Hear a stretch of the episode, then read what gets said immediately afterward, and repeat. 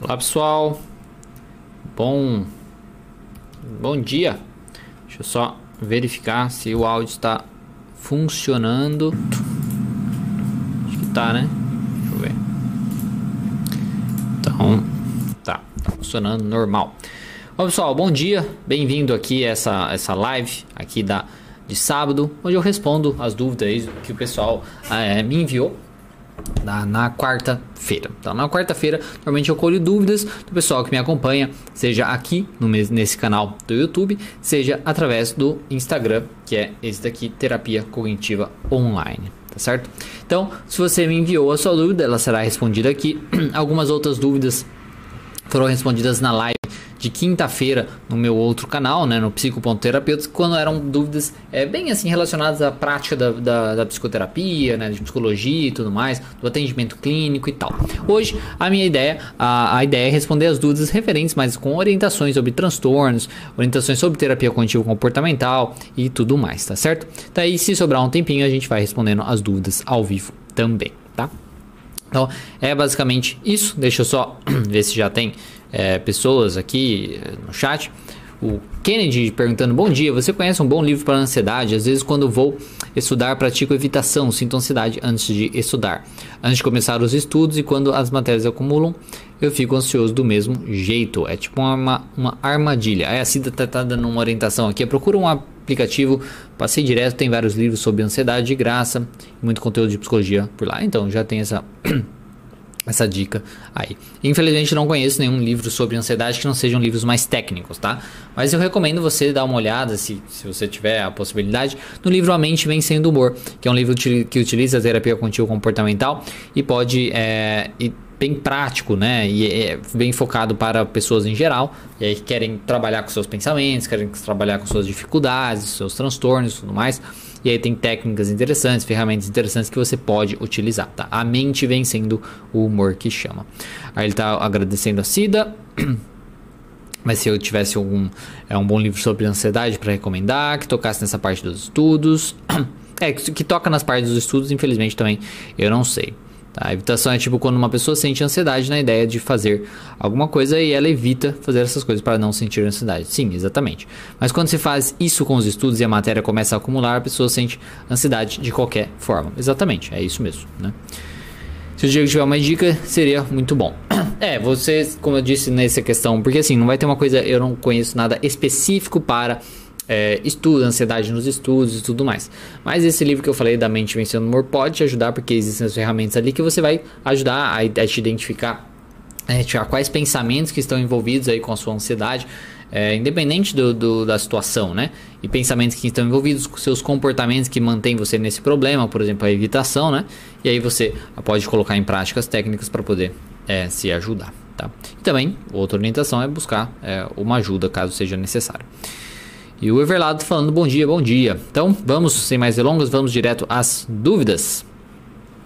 Ah, deixa eu é, ver aqui como que estão. Onde está? Aqui. Então, a primeira dúvida, sempre começando aqui pelas dúvidas que foram enviadas pelo YouTube, né? Então, vamos lá. O hoje está um pouco é, devagar. Primeira dúvida, né? Essa terapia ajuda para quem ajuda quem tem uma doença degenerativa? Olha, a terapia cognitivo comportamental ela funciona para todos os tipos é, diferentes aí de transtornos para a pessoa aprender a viver uma vida melhor, ter uma vida com maior qualidade, aprender a aceitar as coisas que ela não tem controle e seus pensamentos disfuncionais e também ajudar ela a lidar melhor, a ter comportamentos mais funcionais que mantém ela num estado ruim, num estado negativo, se comportando de uma maneira é, ruim, que atrapalhe ela, que atrapalhe os outros que trabalham, que moram com ela, que vivem com ela. Então, pensando assim, na doença é, degenerativa, né? Você não vai é, se curar da doença, não vai, a gente nunca vai conseguir tratar, no caso, a doença em si. Se existem terapias aí é, que não sejam é, da medicina mesmo, né? Médicas que estão prometendo para você isso de alguma maneira, né? Um, tratar, um trabalho assim de te curar ou coisa nesse sentido, é melhor você ficar um pouco esperto, né? É realmente ficar um pouco esperto com isso, porque, né, aí já é um pouco, pode, pode ser uma coisa meio de charlatanismo. O que a TCC pode ajudar nesses casos é justamente o trabalho de poxa, o que, que você pode fazer para pelo menos melhorar a sua vida, né? É, você tem uma doença degenerativa e tudo mais, tem impactos significativos na sua vida, mas o que você pode fazer? Será que existe alguma coisa que você faz é, que deixa a sua vida pior? Ou será que existe alguma coisa que você não faz que às vezes se você fizesse poderia melhorar a sua vida? E também trabalhar com a questão da aceitação, né? Da aceitação de que, poxa, já tem né, a doença, não tem muito o que fazer, não ser buscar os tratamentos da melhor maneira possível, médicos e tudo mais. E, e, ponto final. Então a gente trabalharia muito a questão da aceitação e do que você pode fazer para sua vida ser melhor, seja através da aceitação também, seja através de comportamentos que você é, pode deixar de ter com comportamentos que você pode ter, tá certo? Então pode ajudar nesse sentido. Próxima pergunta. Tenho ansiedade social e nas minhas sessões fui falar sobre relacionamentos fracassados, sendo que aí o psicólogo toda vez ficava rindo e fazendo graça com os meus relatos. Eu ficava muito incomodado e ele sempre e ele nunca se tocava, até chegar num ponto que eu disse para ele parar com isso e olhar o meu caso com mais seriedade. Aí simplesmente ele disse que era o jeito dele. Houve falta de profissionalismo pela, por parte dele, é o paciente que tem que se adaptar ao jeito do psicólogo ou vice-versa. Olha, nessa questão, né? Tipo, ah, eu, por exemplo, houve falta de profissionalismo do, do, da parte dele. Não necessariamente. Tá? Gente, talvez você pode considerar isso, é, outras pessoas podem não considerar. Vai depender muito realmente do se é o jeito dele e tudo mais, né? Claro que depende do jeito. Às vezes a, uma falta de tato, de tato, né? O, o psicólogo não perceber que para aquela pessoa, para aquele momento, às vezes esse tipo de atitude, esse tipo de comportamento não era adequado, não, é, pode ter sido isso, sabe? Uma falta de tato, mas falta de profissionalismo, não acho que seria necessariamente isso, tá? Quando a gente, e quando você se pergunta aí na questão, poxa, devo é, me adaptar ao jeito dele ou ele deve se adaptar ao meu jeito? É os dois, tá? Os dois, na verdade. Porque quando a gente busca uma melhor relação terapêutica, então, o terapeuta ele precisa se adaptar ao jeito do, do paciente, do cliente, porque às vezes o, um, um que nem o terapeuta tá fazendo isso. Você falou, por exemplo, que você não gosta, que você se incomoda quando ele faz isso. O ideal, vamos por se isso acontecesse comigo, né? Eu falaria assim, poxa, é, é, é meu jeito só, é, não foi a minha intenção e tudo mais, mas sem problema, eu não vou, não vou fazer mais isso. Então você vê, eu me adaptei nesse ponto. Mas tem outros momentos que eu, o, o, o, o, paciente ele pode se adaptar ao jeito do terapeuta também. Como, por exemplo, poderia falar, tipo assim, não, é meu jeito, não, não, não tem problema, mas se você se incomodar, ele fala, não, ok, então eu entendi que é seu jeito, e aí então ele pode se adaptar ao jeito do terapeuta. Então é uma coisa que não existe uma regra nesse sentido, tá? Mas no primeiro momento, como a gente pensa que quem está sendo atendido, quem é o, a, é o principal aí, o cliente, é justamente o paciente, né? Então é mais adequado que o, que o terapeuta se adapte, né? Que o terapeuta é, se adapte aí ao jeito do paciente e tudo mais, mas com detalhes, né? Com com, com é, alguma, alguns pontos alguns pontos importantes aí, né? É, não pode se adaptar ao ponto de manter o transtorno do paciente, de manter o problema do paciente, tá? Porque muitas vezes é, o, é, o paciente ele precisa ver como as coisas funcionam, ele precisa ver as coisas de outro lado. E se o terapeuta sempre vai se adaptar toda hora do jeito do paciente, muitas vezes a gente não vai estar tá lidando com o problema dele. Tá? Então não é só porque o paciente se incomodou que o terapeuta tem que mudar alguma coisa, coisa desse tipo. Porque às vezes ele estar incomodado com alguma coisa é justamente um objeto de trabalho. Né? Às vezes justamente o que a gente precisa trabalhar, o que a gente precisa conversar sobre e buscar uma solução. Tá? Então é, normalmente o terapeuta vai se adaptar, mas não para tudo, precisa ser muito bem avaliado. Tem coisas que ele não vai se adaptar mesmo e nem tem que se adaptar, porque o, o, o paciente, querendo ou não, ele não tem que ser feito todas as suas vontades, principalmente porque às vezes são é por ser, serem feitas todas as suas vontades que ele tem um problema, que ele tem é, né, seu, seu transtorno e tudo mais. Então é muito de cada caso, tá certo? Cada caso a caso. Próxima pergunta, deixa eu. É... Como controlar a ansiedade, visto que percebo que ela me faz mal? Se tem uma viagem há três meses já fico ansioso pensando em tudo que poderá acontecer lá na frente. Olha, para controlar a ansiedade, porque assim, a ansiedade é uma emoção normal que todo mundo sente, faz parte da vida. Ela tá aí para ajudar a gente a se preparar para situações. Né? Então, ela é, não tem é, problema você sentir ansiedade, mas que nem você percebe que ela te faz mal. Olha, a maneira de você controlar né, a ansiedade nesse caso, que nem você fala, ah, você tem uma viagem há três meses já fica ansioso. É no sentido responder tudo isso, sabe? Uma coisa que você pode fazer é anotar essas coisas, né? Por exemplo, por exemplo, você tem uma viagem há três meses e fica ansioso. Aí você tem que tentar identificar, identificar, fica ansioso por quê? Tipo, o que, que é que causa ansiedade? É um medo de das coisas não darem certo? É um medo de acontecer tal coisa, tal evento? Qual é o medo? Então você tem que identificar quais pensamentos que estão envolvidos aí que geram essa ansiedade. Aí você tem que pegar pensamento por pensamento e ir desafiando esses pensamentos, tá? Questionando esses pensamentos. Calma aí, será que existe realmente probabilidade de acontecer isso? Será que não tem um meio de eu me preparar para isso? Então é realmente você ir destrinchando isso, tá? O que, que causa a sua ansiedade e desenvolver soluções para cada um desses pensamentos, tá? Com normalmente através de evidência, através de dados que você tem que mostram que provavelmente você esteja aí é, exagerando, tá? Então é basicamente isso que você faz para controlar a ansiedade, não tem muito é, além disso. Ao mesmo tempo que você faz isso, então você treina isso, né, de você trazer, de você divulgar, de você discutir sobre isso, né, com seus próprios pensamentos, e também você treina uma respiração, treina uma meditação, coisas assim que podem te ajudar também para você aprender a desfocar, né, daquilo que está te causando ansiedade e aprender a focar em outra coisa para você se sentir é um pouco melhor, tá certo? Tem vários vídeos aqui no canal sobre isso, de como controlar a crise de ansiedade, coisas assim, que podem ajudar um pouco, tá? Então depois você dá uma, uma pesquisada que é, pode te ajudar. Próxima pergunta: O que vocês fazem para melhorar um paciente com dificuldade de concentração crônica? Minha dúvida. Olha, pra, na com dificuldade de concentração crônica, então é dificuldade de concentração, né? Você é um treino justamente do foco, né? Um treino do foco. Então, é, é igual a técnica, por exemplo, do Pomodoro, não sei o que, de você treinar, não, vou tentar focar aqui por 20 minutos, né? 25 minutos, que seja.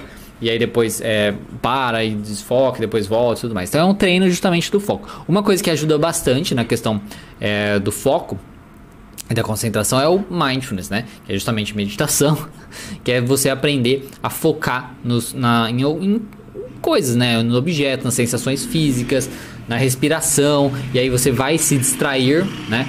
Com seus pensamentos e tudo mais, e aí você voltar e focar naquilo que você está fazendo. E o treino, então, é basicamente para você trabalhar com a sua dificuldade de concentração, é você aprender a se concentrar, tá? Eu sei que parece, ué, mas como, como é assim, né? É você fazer, tá? Basicamente, é fazer. Então, muitas coisas que a gente é, precisa mudar, que a gente sabe que é errado, mas é fazendo. Então, por exemplo, tente observar as coisas no seu dia a dia que você meio que de maneira é, errada, né? Faz com que você, sua atenção, sua atenção, sua concentração fique uma merda.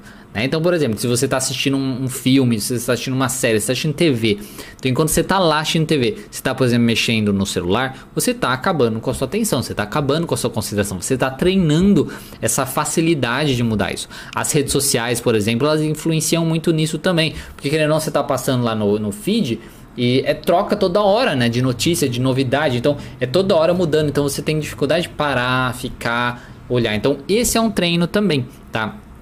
Observe no seu dia as coisas que você acaba fazendo que faz com que sua atenção, que sua concentração fique pulando para todo lado. Né? E para você aprender, treine, se concentrar. Então é justamente um treino para você fazer uma coisa de cada vez. Isso pode ajudar bastante. E aí, uma, um mindfulness, como eu disse, de focar na respiração e tudo mais, pode ajudar é, bastante. Tá? Então isso é uma das coisas que a gente é, faz. Tá? Próxima Pergunta. Sofro de ansiedade, tenho dificuldade de me sofro de ansiedade, tenho dificuldade de me relacionar com as pessoas. Não tenho amigos. Nas sessões eu esperava desenvolver é, técnicas de habilidades sociais, treino, treino de habilidades sociais, né? É, mas o psicólogo, ou por não saber, ou por não querer ensinar, de forma simplória pede para eu falar com as pessoas, mesmo dizendo que não sei nada o que falar. O, que é, o correto não é ele ensinar primeiro e testar depois? Que técnicas você me recomendaria? Olha, nessa questão do correto, se ele realmente chegou para você e falou assim, por exemplo, você fala assim, ah, eu tenho dificuldade de falar com pessoas, de ter amigo e tal. Ele chegou para você e falou assim, é, ah, vai falar com pessoas. Se for realmente simplório dessa maneira, sim, aí não tá certo, né? Aí não tá certo. O ideal é entender é, quais são os seus medos, o que, que envolve isso, por que, que você não tá indo falar e tudo mais. Então tem que ser trabalhado com tudo isso, essa, essas questões dos seus medos. Tem que ser é, trabalhado uma coisa de É que eu não sei também a linha de terapia dele, né? Mas, por exemplo, na TC, aí avalia, avaliaria numa questão, tipo, exposição, tá, então como, vamos montar aqui um experimento, vamos, então você vai no shopping e vai conversar com a pessoa que tá andando na, na, na rua, no, sei lá, ali no, tá numa loja X, enfim, sabe, você vai desenvolver um, um, uma estratégia, assim, bem específica do que fazer. E aí na questão do falar também, desenvolver o que falar, no sentido, tá, então o que, que você vai falar? Você vai chegar e falar tal coisa. Ah, e se fulano falar tal coisa, se falar tal coisa, você pode desenvolver estratégias nesse sentido. Então, a ideia sim é você, o psicólogo aí ele te é, te ajudar né, a falar. Uma coisa que você pode falar né, é, é, com ele é justamente essa questão, né? Tipo assim, poxa, mas eu não sei o que falar e, e, não sei nem como começar a falar. Eu gostaria que você me ajudasse nesse ponto. Mas uma coisa também, que aí pode ser, né, não sei, aí pode ser, que às vezes a ideia de falar para você ir conversar, de você ir falar com as pessoas, é uma maneira de descobrir naquele momento os seus medos, descobrir naquele momento o que está acontecendo e tudo mais, para depois vocês investigarem é, na terapia para poder melhorar. Mas se for isso, aí ele tem que ter deixado, ter deixado claro que é para isso, né? Então, é, mas se não falou, simplesmente falou assim, ah, vai falar com as pessoas, é, aí você tem que falar isso para ele. Ele falou assim, não, mas eu, é eu não sei falar com as pessoas mesmo, eu não sei falar, eu tenho medo de falar com as pessoas. E aí eu gostaria de trabalhar esse medo, né? O que, o que eu preciso fazer né? e tudo mais. Eu acho que o, esse é, a, é a, o trabalho, né? Tenta conversar com ele sobre isso, talvez. E que técnicas recomendaria é isso, tá? É justamente isso. Analisar quais são especificamente os seus medos, quais pensamentos, o que, que passa na tua cabeça, né? Para você evitar falar com as pessoas, para você evitar fazer as coisas, tudo mais. O que, que você acha que vai acontecer, qual que é o seu medo? E trabalhar em cima disso, né? Questionando, respondendo esses pensamentos. Por isso que é importante a terapia, porque você já está contaminado pela sua própria mente, pelos seus próprios pensamentos ansiosos e tudo mais, fica mais difícil você fazer essa análise sozinho. Tá? Por isso que a terapia que é, ajuda bastante. Né? E aí depois a exposição, que é justamente ir conversar, é, enfrentando, mas já com uma estratégia pronta, assim, para ir perdendo esse medo. Tá? Próxima pergunta. Não, essa, calma aí, já acabou as do. Do Instagram. Do, do YouTube, agora são as do Instagram. Não, aqui. O TDAH é deficiência? Não, TDAH não é uma deficiência. Tem até uma próxima pergunta. TDAH é uma doença mental?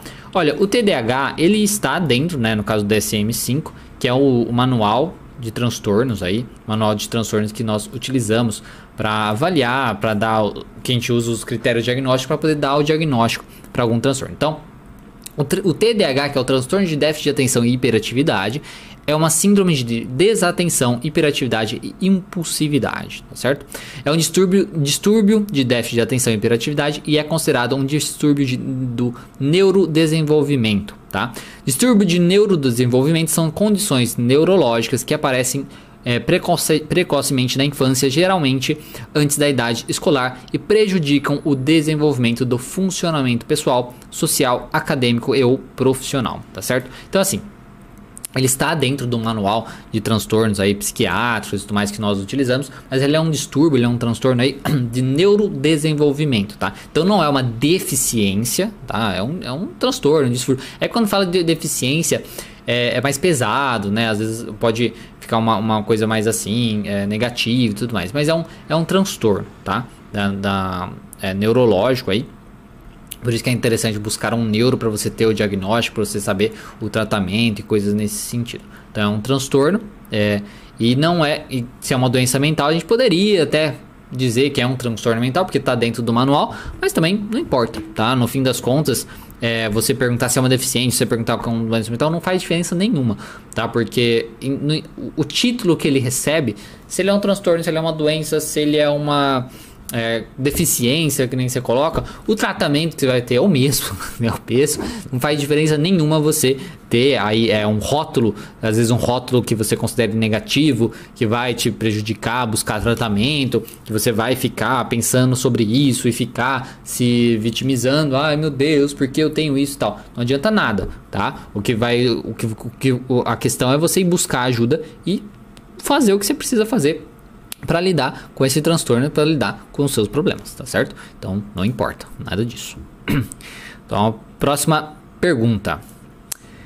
É, como saber o que o, é, que o processo está chegando ao fim ou ele pode ser para a vida toda? Caso, imagino que eu coloquei aqui justamente para saber como se fosse um paciente falando, né? Então, como saber se o processo está chegando ao fim? Quando você vê que você não tem mais problema, né? Então, quando você vê que tudo que você é, quis tipo, retirar, tirar da terapia e tal, já está sendo resolvido. Quando você vê que as coisas que você que te causavam medo, por exemplo, no caso da ansiedade, as coisas que te causavam, causavam ansiedade, elas estão acontecendo, mas não causam tanta ansiedade ou não causam ansiedade mais. Então, quando basicamente quando a, a sua, quando a sua queixa já foi cumprida, né? Tipo, você já conseguiu é, sanar isso, né? Você já está é, tranquilo com isso. Outra maneira de você saber também é que semanalmente, às vezes você tá bem. Já passou várias semanas onde você chega na terapia e não tem nada para falar. Então, quando você vai, já passou várias semanas, você tá lá na terapia e não tem nada para falar, né? Porque você chega e tal, e aí não sabe o que falar, porque ah, não, não aconteceu nada, né? Não tenho nada para falar e tudo mais. Quando isso acontece, é uma, uma, uma possibilidade também de, de falar que já está chegando que, é, no final aí do tratamento, do trabalho, porque você já né, não tem mais demanda, não tem mais nada para justamente para compartilhar que você precisa de ajuda e coisas nesse sentido. Então, quando a semana está bem tranquila, quando você não tem nada para falar, basicamente, tá? Ou quando você percebe que, poxa, tá acontecendo as mesmas coisas de sempre, mas eu estou lidando de outra maneira, estou lidando de um jeito melhor. Então essa é uma percepção legal também para saber que o processo é, já está é, chegando ao fim. Tá? E ele, se ele pode ser para a vida toda, olha, pode em alguns casos, é, dependendo do, do, do, paciente. Vamos por pessoas que é, sentem a necessidade porque elas às vezes não têm um espaço, não um espaço terapêutico, um espaço mesmo, um local onde elas possam uma pessoa, né, que elas possam se expressar, que elas possam falar o que elas realmente pensam, que elas possam falar o, como se sentem e tudo mais no seu dia a dia. Porque, ah, sei lá, tem medo de falar com um parente, com amigos tudo mais, às vezes as coisas que elas pensam porque acham que vão ser julgadas e tudo mais, e que não podem ser, né? E no, na terapia ela não vai ser julgada, ela vai poder realmente expressar o que ela pensa, o que ela sente e tal. Então, ela tendo aquele espaço, às vezes ela pode querer sim manter aquele espaço por bastante tempo, às vezes até para a vida inteira, pelo menos é um espaço que ela sente, que ela consegue falar e tal. Agora, nesses casos, que nem uma pessoa que já percebeu que, poxa, tá lidando bem e tal, essa pessoa nem vai querer ficar lá na terapia, porque até que eu falei, é, muitas vezes ela tá acontecendo várias semanas, chega na terapia, na terapia não tem nem o que falar, porque tá lidando com as coisas, tá ok. Então, essa pessoa nem vai precisar, não vai querer, né, ficar a vida inteira né, na terapia, tá? Então, é basicamente isso. Não sei se ficou muito confuso, mas é isso. Próxima pergunta. Você faz consultório online? Você está falando se eu faço atendimento online? Sim, faço, faço atendimento online, sim. É, próxima pergunta. Reversão de hábitos na, no transtorno de Tourette. Olha, na reversão de hábitos no transtorno de Tourette, infelizmente eu não saberia é, dizer, né? Quer ver? Porque o transtorno Tourette, né? Calma aí. Transtorno de Tourette. Seria mais interessante se você pesquisa, é, perguntasse uma coisa mais direta, né? Eu vou fazer uma live sobre transtorno de Tourette na próxima, né? Na próxima live de terça-feira vai ser uma live sobre tiques e transtornos de Tourette, que foi até uma pessoa que sugeriu e aí eu vou falar isso, tá certo? E aí eu vou dar uma uma ver, ver mais como funciona justamente o, a reversão de hábitos do transtorno de Tourette, aí eu te respondo lá, certo? Desculpa não responder aqui agora, porque eu não sei é, necessariamente como funcionaria a reversão de hábitos para o transtorno de Tourette. A gente sabe que alguns tiques, algumas alguns outros, né, por exemplo, a, a tricotilomania, né, que é tirar, é, tirar o, o, cabelo e tudo mais, o skin picking também, que até eu já, já fiz uma live sobre isso também, tem a, a questão de você é, trocar, né, tipo, os hábitos, manter as mãos ocupadas e coisas nesse sentido, tá? Agora, no transtorno de Tourette, eu não sei necessariamente se, a reversão de hábitos é uma é, estratégia utilizada, tá? Não sei se é uma estratégia utilizada, e não saberia dizer necessariamente sim, porque o, transtorno de Tourette também é bem variado de pessoa é, para pessoa, né?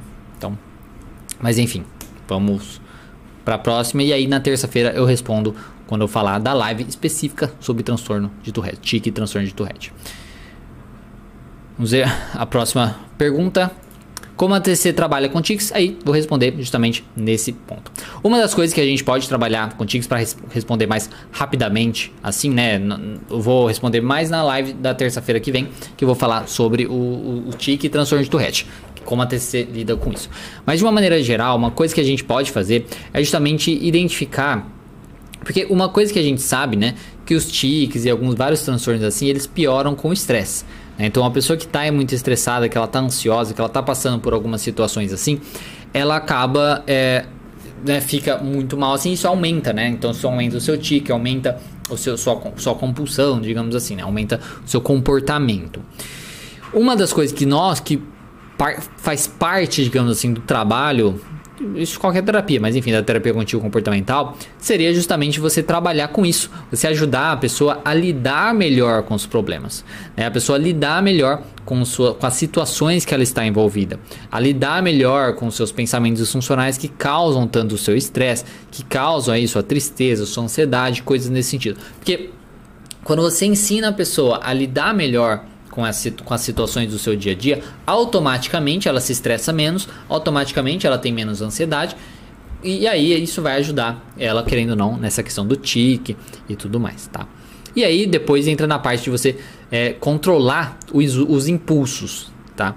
No, no tique é um pouco mais tranquilo do que no Tourette, tá? Porque o Tourette é um pouco mais sério. Mas no tique é, é mais possível, que nem tipo, é, tique de, do, do olho, né? De, de virar o olho e tal. Isso é um tique que eu tenho, por exemplo. né? Então, tiques assim. Né? Você é a ideia, tipo, vem a sensação, né? Vem a sensação de tipo, é, quero fazer isso, preciso fazer isso, coisas nesse sentido, né?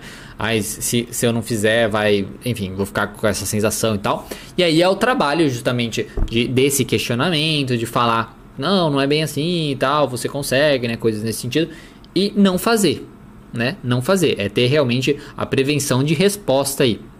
Não muito diferente de um toque, né? Que você não faz a compulsão ali do toque. Então você para, né? Você segura, você se segura para não fazer o que você é, quer fazer, para você não ter o tique e tudo mais. Isso vai ajudando também, tá certo? Então é assim que a TC pode trabalhar com tique, mas repito que na terça-feira que vem eu vou fazer uma live sobre tique e Tourette que pode é, responder as suas dúvidas aí. Que eu gosto de pegar um transtorno, falar sobre o transtorno e pegar também alguns artigos mostrando como a TCC trabalha com esse transtorno e algumas técnicas e tudo mais.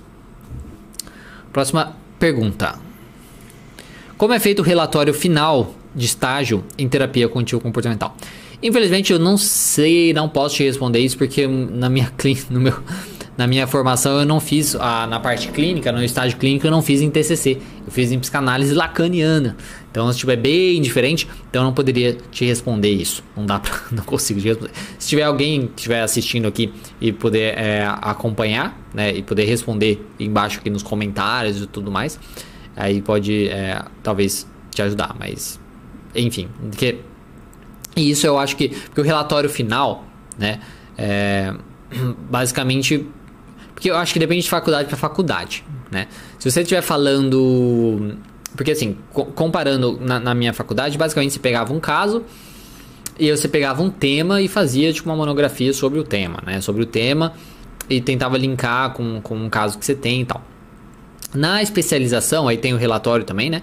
Aí o, o relatório, tem o relatório e tem a monografia, né? Mas na especialização é do mesmo jeito. do mesmo jeito. Você também pega um, um, um, caso, fala sobre aquele caso e aí você explica. Então é basicamente um. Acho que agora voltou. Enfim, e aí você vai mostrar como que você é, foi bem sucedido, né, digamos assim, no seu trabalho utilizando a terapia cognitivo comportamental, tá? Agora é, voltou, tá?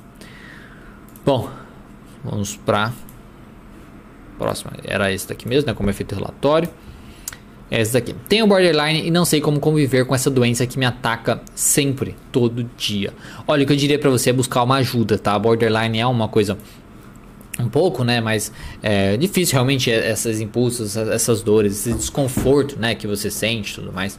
O que você, uma, buscando uma ajuda, o profissional vai poder te ajudar a lidar melhor com tudo isso, a poder te ajudar a lidar melhor com suas emoções, né? Porque o borderline é mais impulsivo, tem, sente, né? Tem aí a sua emoção, né? É, é, ruim, né? Tipo uma ansiedade, um desconforto, uma angústia, e aí tem os impulsos também, né, por conta disso. Então a terapia, principalmente se for DBT, que é a dialética, terapia comportamental dialética, vai te ajudar a, a treinar melhores habilidades para você conseguir lidar melhor com as suas emoções, para você não ter tantos impulsos, para você não ter impulsos tão ruins, tão negativos e tudo mais. Você aprender a lidar com tudo isso, tá? Então, se você não sabe conviver com a doença, a orientação que eu te dou é você buscar um profissional que vai te ajudar você a aprender a conviver com essa doença, tá certo? Então é basicamente isso. Tá? Porque é, realmente não é fácil, né? Ainda mais sozinho, porque você tem que pensar assim para você aprender a lidar sozinho com isso, né? Você já tá querendo não contaminado aí, né? Se está contaminado, contaminada pela, pelas suas crenças disfuncionais, pelo né, seu histórico da doença e tudo mais. Então você querer resolver os seus problemas sozinho sempre vai ter a contaminação de quem você é, né? Tipo, ali por trás. Então fica um pouco mais difícil. Um outro profissional, ele vai te dar as ferramentas necessárias para te ajudar a clarear um pouco sua mente e trabalhar um pouquinho melhor com seus pensamentos aí é, disfuncionais para você lidar com o que está acontecendo com você. É, próxima pergunta. Olá, você pode mostrar uma técnica para estimular a autoestima? Olha, não saberia uma técnica específica para você estimular a autoestima, né? Uma coisa que às vezes eu consigo pensar, assim, tem um vídeo meu sobre autoestima aqui, eu acho que pode ajudar mais, tá? Dá uma pesquisada depois, autoestima, Diego Falco, alguma coisa assim, você vai encontrar. Agora, é, se existe uma, uma técnica, assim, uma coisa que eu penso é você, por exemplo, tentar identificar coisas que você realmente é bom, né? Então, um treino de, de reconhecimento mesmo, sabe? De reconhecer o quanto você é bom em alguma coisa, as, as suas qualidades, as coisas positivas que tem em você, pode ajudar. Então, o treino é justamente é, de você identificar, de você conseguir olhar para você e assumir que você é bom em alguma coisa, que você tem um mínimo de conhecimento sobre algo, que você é capaz de fazer tal coisa, que você às vezes é mais capaz de fazer algumas coisas do que outras pessoas, tá? Então, um treino às vezes de escrever sobre as suas qualidades, sobre as suas capacidades, sobre as coisas que você é bom de fazer, isso é um bom treino para a questão da autoestima, tá? E feito assim, você pode usar, querendo ou não, é, evidência, tipo algumas outras pessoas falando para você, ah, porque você é bom nisso, porque não sei o quê. Mas o ideal é que seja mais você mesmo, você treinar esse reconhecimento, tá? E aí quando vier o pensamento de tipo, ah não, mas não dá a ver e tal, fala assim, não, mas compara, poxa, mas comparado com outra pessoa, todo mundo faz isso? Será que todo mundo faz isso? Ou será que eu faço e faço um pouquinho melhor? Tá? E entender também que a questão é que você não vai ser bom em tudo, que você não vai ser capaz de tudo, enfim. Então, uma técnica para estimular um pouquinho a autoestima seria isso, tá? Não existe coisas mirabolantes para essas coisas, tá? Para essa questão. Uma outra coisa que dá para você fazer que é mais comportamental é postura, postural, né? Tipo, por exemplo, se você fica mais assim, mais para baixo e tal, isso ajuda você a se sentir mais para baixo, tudo mais esse sentimento. Se você põe as costas para trás, né? Fica uma postura ereta, tudo mais. Isso, querendo não ajuda um pouquinho na sua é, sua confiança de você se sentir um pouco melhor, tá? Mas assim, não é uma solução perfeita, né? É só uma coisa de você. Esse treino também de você é, estar disposto assim, né, para a vida, isso pode ajudar um pouquinho na questão da autoestima também, mas não é uma solução. Essa coisa de ficar se olhando no espelho e falar, ah, eu consigo, eu sou capaz, tal, isso não, não funciona. No médio e longo prazo, tá? A ideia é que você faça coisas mais viáveis. Aí entra na questão de você identificar as coisas que você realmente é capaz e tudo mais. Isso pode ajudar. Próxima pergunta. Olá, como faço para lidar com as sanções, acho que sensações, né? As sensações no corpo geradas por um pensamento. Olha, depende do pensamento. Né? Inicialmente você tem que tra trabalhar com o pensamento para fazer com que aquilo cesse, né? para aquilo passa. Aquilo passe e que também não aconteça de novo, pelo menos não na mesma intensidade. Então, inicialmente, identifica os pensamentos que geraram essas sensações.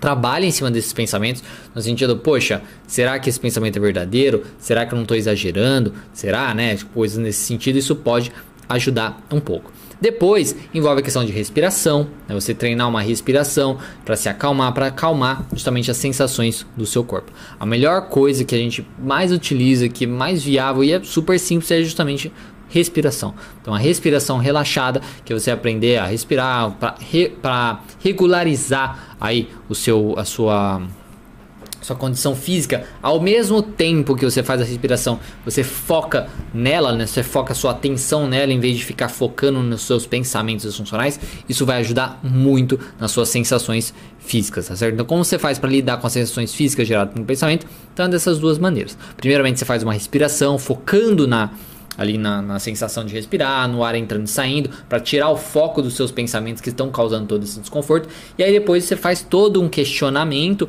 desses pensamentos, mostrando que talvez eles sejam aí exagerados, tá? Traga, tente buscar evidências que talvez eles sejam exagerados. E aí isso te ajuda numa próxima vez para evitar que você se sinta é, tão ansioso ou desconfortável e tudo mais. Próxima pergunta. Esses cartões de enfrentamento funcionam mesmo, de fato ou não? Sim, funcionam. Pode parecer uma coisa é, bem besta, né? O que eu diria para você é teste, né? Se você tá com dúvida assim, testa pra você ver se não funciona. Porque, porque funciona, pelo menos para a maioria das pessoas, né? Funciona, sim, funciona muito bem. Porque, é, como eu disse, pode parecer uma coisa besta, ah, mas eu vou escrever ali uma coisa que eu já sei na minha cabeça, né? Eu sei isso já, mas eu vou escrever, vai ser diferença? Faz. É igual o journaling, né? Que é você escrever coisas do seu dia, como foi, como você está se sentindo e tal. Isso ajuda muito também. Pode ser, como eu disse, é, parece uma coisa tão besta, ah, mas que diferença vai fazer? Faz muita diferença. Porque nós, nós somos muito afetados pelo nosso estado mental. Então, se você está em um estado mental mais depressivo, mais triste, mais ansioso, você é afetado por aquilo. Então, nos momentos que você precisa, você não vai estar tá tão às vezes preparado para lembrar de tudo e para lembrar das coisas de um jeito do jeito que sabe mais certo, digamos assim. E você ter tudo anotado, quando, anotar principalmente quando você está no estado melhor, né? É, você vai estar tá trazendo para você, lembrando tudo, sem perder, sem ter, sem ter chance de você esquecer, sem ter chance de piorar, sem ter chance de todas essas, essas questões, tá? Então, é sim, funciona muito, tá? Eu diria para você isso, teste, pra você ver, tá? O cartão de enfrentamento, para quem não sabe, é basicamente você quando você responde um pensamento disfuncional e você pega todas essas respostas, você tira uma conclusão disso que tal que mostra que aquele pensamento é exagerado, que você não precisa focar nisso, que é o que você que, que você tem que fazer e tal. Você escreve tudo isso numa resposta e lê isso com frequência, tá certo? Mas funciona assim. E quando é, como eu disse, a maioria das pessoas tratam com besteira, tipo, ah, não vai fazer diferença eu escrever, eu sei isso já. Mas quando, quando elas acabam fazendo, elas notam a grande diferença que isso faz. Só de escrever, só de colocar no papel, isso já traz uma diferença enorme. E aí de você ter anotado, de ler com frequência, isso traz ainda mais diferença. É uma grande coisa da mudança aí. Então faz sim, tá certo? E como eu disse, teste, só para você ver. Bom pessoal, é isso. Essa, essas são as dúvidas. Vamos ver se tem alguma dúvida aqui ao vivo para a gente responder ultimamente estamos tendo menos pessoas entrando. Não sei se o YouTube não está mostrando é, para todo mundo. Acho que ele não gosta mais de mim. Depois que eu cheguei a 100 mil inscritos, ele não gosta mais de mim. Mas enfim, vamos lá. Acho que parou aqui no, no. É o que a gente falou. Muito obrigado. Vou procurar o livro. Depois procura lá, né? Aí a Milene, quando podemos usar o método é, socrático? Você usa o método socrático, se você for, no caso, terapeuta, né? Você vai usar sempre, né? Durante toda a sua a, a terapia e durante todo o processo você vai estar tá usando o método é, socrático, que é tipo sempre questionando o paciente, fazendo o paciente chegar nas conclusões meio que por ele mesmo. Isso ajuda bastante, isso é muito poderoso também, tá? Então você usa sempre, basicamente. Fabiola, bom, bom dia. É, César, você poderia falar sobre uso da, terapia, da teoria dos esquemas da terapia? Não poderia falar, porque eu não conheço a terapia dos esquemas. E quem me conhece, quem acompanha aqui, sabe que eu já não aguento mais essa pergunta da terapia dos esquemas. Mas enfim, Rose Santos. Olá, eu, eu sou. É, olá, eu sou o Matheus, eu tenho ansiedade e me expresso muito pouco. Guardo coisas, coisas na minha mente, me estresso, me estresso fácil, me sinto é, seguro.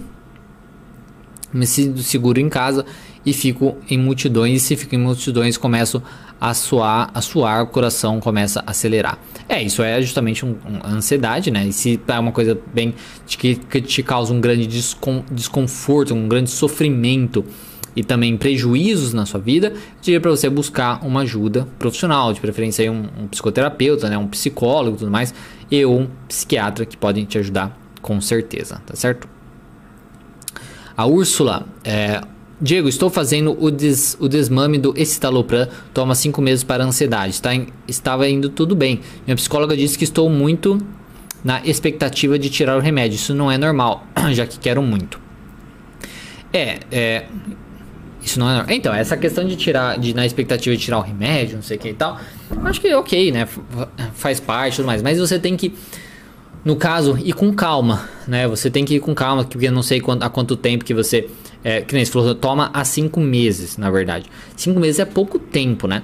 Cinco meses é pouquíssimo tempo. Normalmente, os psiquiatras, quando a gente nota, é, é quando eles falam tudo mais, é de um ano a dois anos, mais para tomar medicação, até começar a pensar sobre isso, tá? Então, cinco meses é muito pouco. Mas, dependendo da, da ideia da, da orientação do psiquiatra, o que, que ele falou e tudo mais, aí vai, vai dele, tá?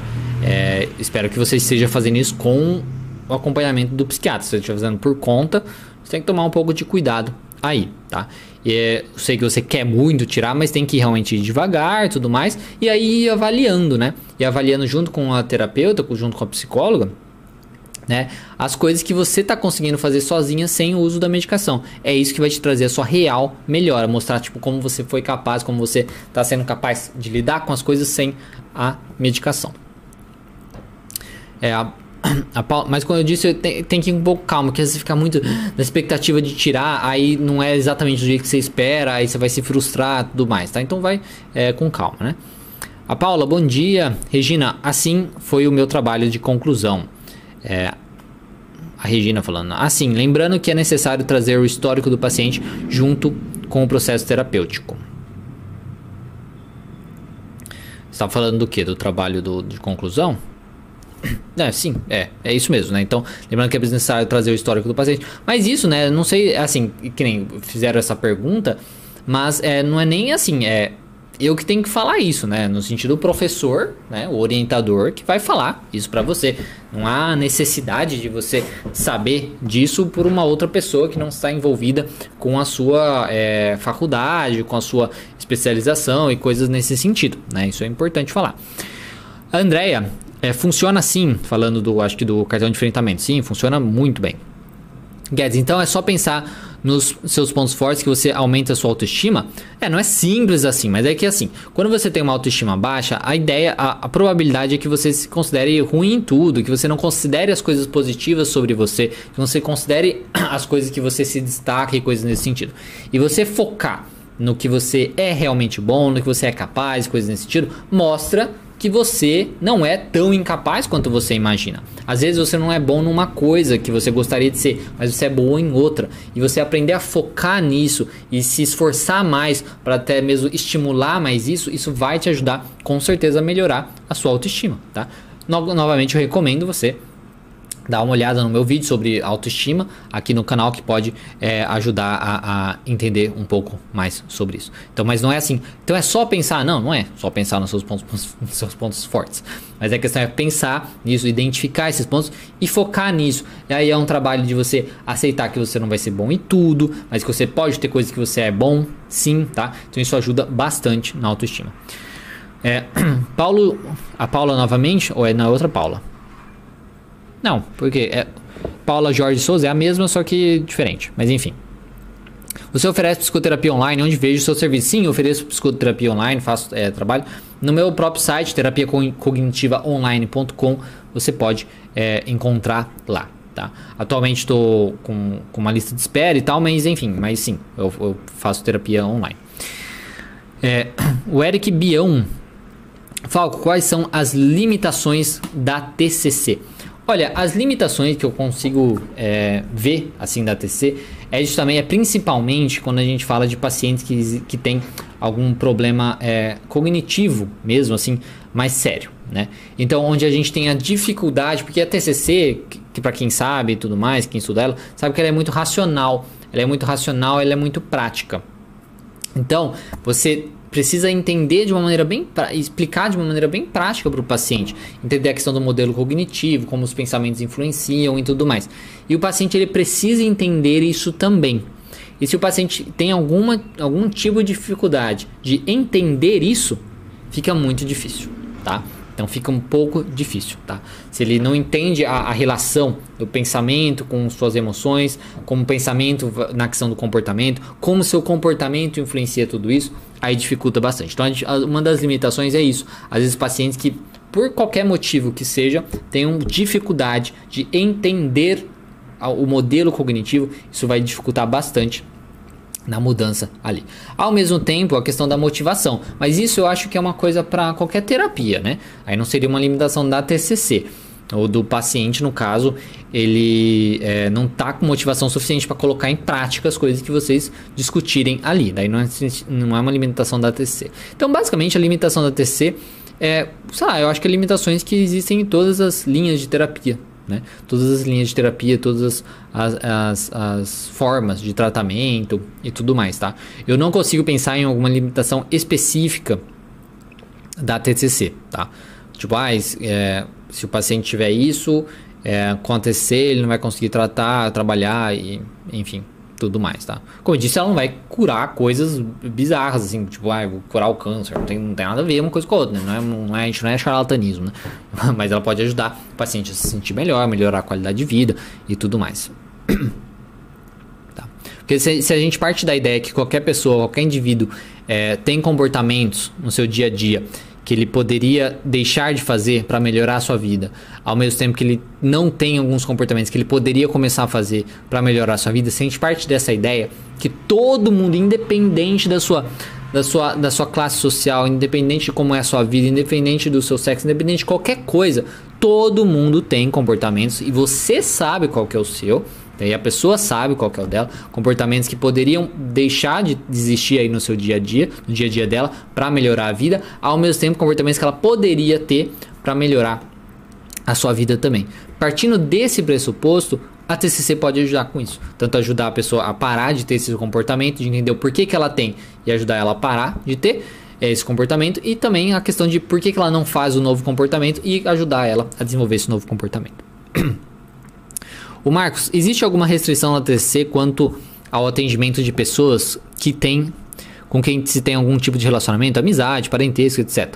Olha, não, eu nunca vi, tá? Eu nunca vi alguma, algum local falando, porque a TCC não é essa coisa teórica, ai meu Deus, porque isso vai ser negativo, porque não sei o que e tal.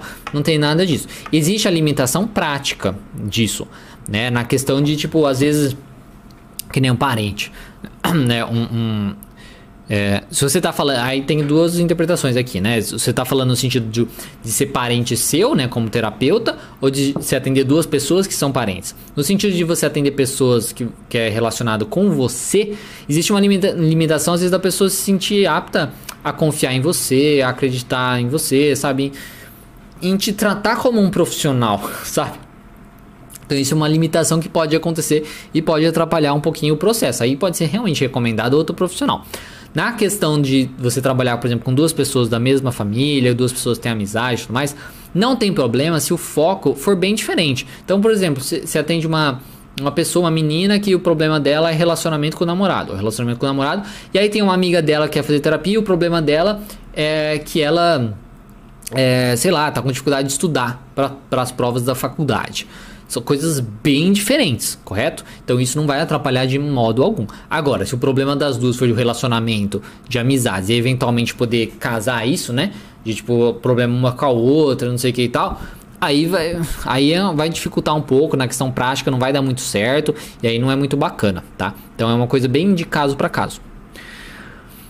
Guedes, qual a diferença de ler o cartão de enfrentamento e ficar falando na frente do espelho que você é bom, capaz, etc? Você ficar olhando na frente do espelho falando que você é bom, capaz, etc, é falso, né? Eu olhar no espelho falando assim, eu sou bom, eu sou bom, baseado no quê? Baseado em merda alguma, né? O cartão de enfrentamento, a ideia é você ter é, são fatos, né? Você, a, a, ideia é você escrever fatos, você escrever verdades. Então, tipo assim, na questão você vai escrever no cartão de enfrentamento. Olha, apesar de eu é, não ser bom em, sei lá, em dança, às vezes, apesar de eu não ser um bom dançarino, eu queria ser um bom dançarino, né? Uh, vamos supor que a pessoa que.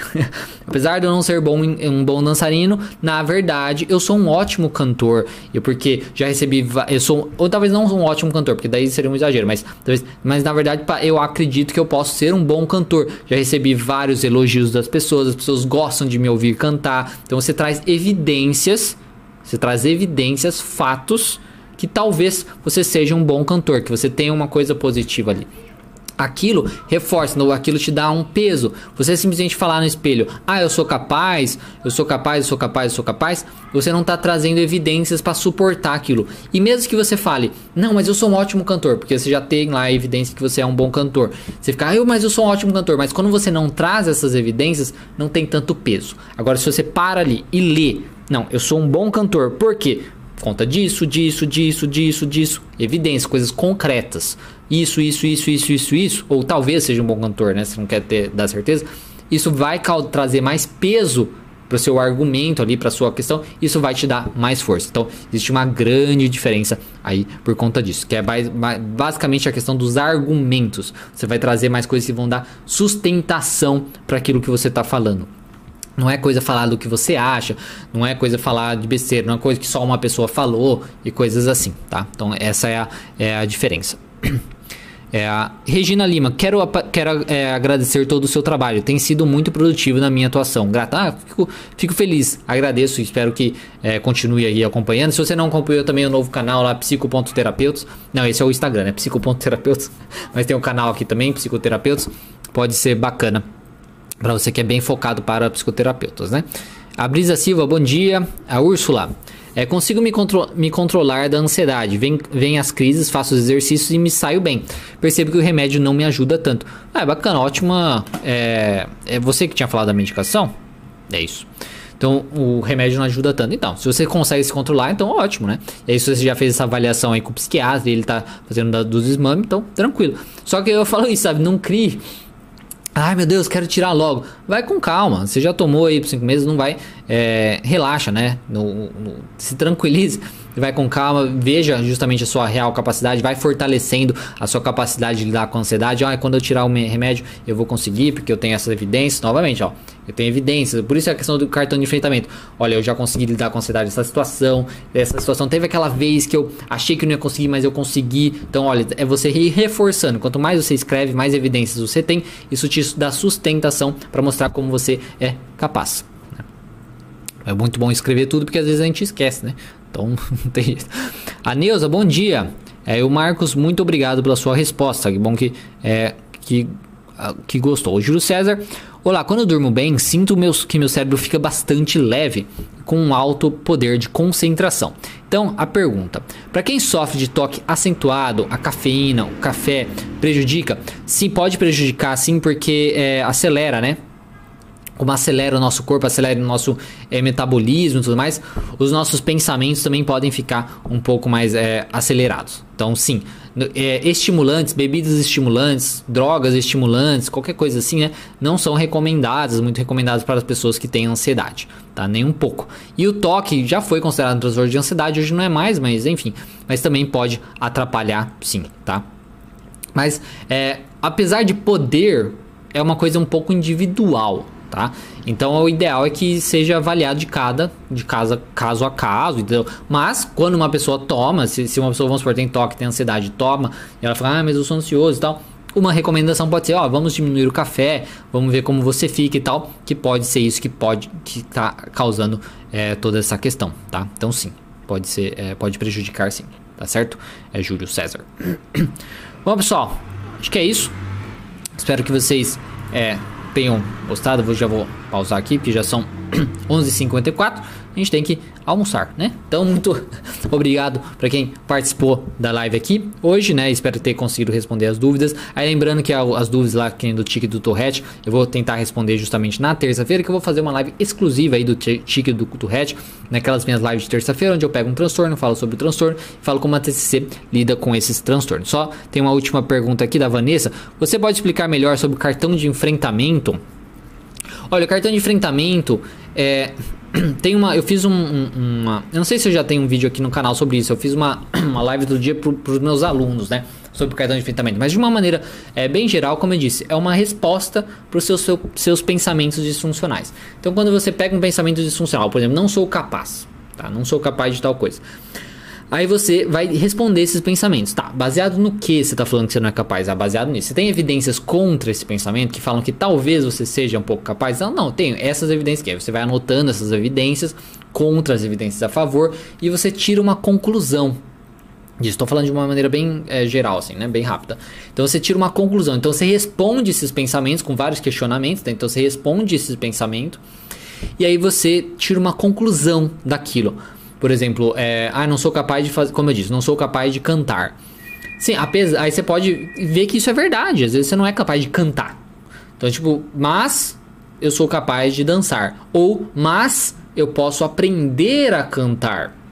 Então, assim, é uma coisa que você vai desenvolver uma resposta. Através dos questionamentos que você vai fazendo junto com o terapeuta e tudo mais, você desenvolve uma resposta para aquele pensamento. Pode ser a resposta: estou exagerando, na verdade eu sei cantar muito bem sim, tem muitas pessoas que me elogiam, fulano, fulano, fulano me elogiou, várias pessoas já me pediram para cantar, é, sabe? Sei lá, você vai pegando várias evidências que mostram que na verdade você sabe cantar, então você vai contra aquele pensamento, ou você vai buscando evidências que, poxa, é tudo bem, eu realmente não sei cantar, mas eu posso aprender a cantar. Como várias pessoas aprendem isso, como eu aprendi já tal coisa, blá blá blá. Então o que eu preciso fazer é X e buscar uma aula de canto, enfim.